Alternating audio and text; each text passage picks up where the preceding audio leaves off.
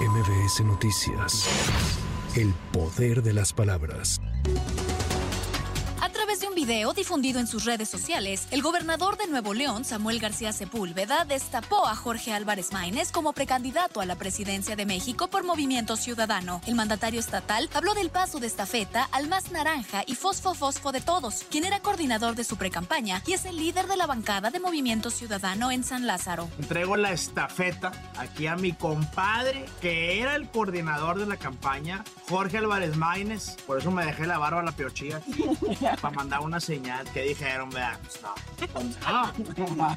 Entonces, quiero decirles que tenemos candidato muy bueno, precandidato. Y es el más naranja y fósforo de todos, porque es el que más antigüedad y más representa a esta gran plataforma Movimiento Ciudadano. Por su parte, Jorge Álvarez Maínez devolvió los elogios hacia Samuel García como el político que puso a temblar a la vieja política y dijo que el PRI y el PAN están fritos. Las precandidatas de la vieja política tienen siete meses gastando el dinero de la gente, derrochando, despilfarrando, haciendo mítines espectaculares y no lograron lo que ustedes lograron en 10 días. No lograron lo que logró una generación, porque como bien dice Samuel García, esto no lo logró una precandidatura, sino una generación que encendió las redes con fosfo fosfo y también las calles y que le demostró a México que necesitamos una opción distinta, una tercera alternativa a la vieja política y que lo podemos lograr. El Instituto Nacional Electoral informó que los módulos de atención brindarán servicio los fines de semana, ello con el fin de que la ciudadanía pueda tramitar su credencial para votar, cambio de domicilio o corrección de plazo. Asimismo, el INE recordó que el plazo para realizar estos trámites vence el 22 de enero.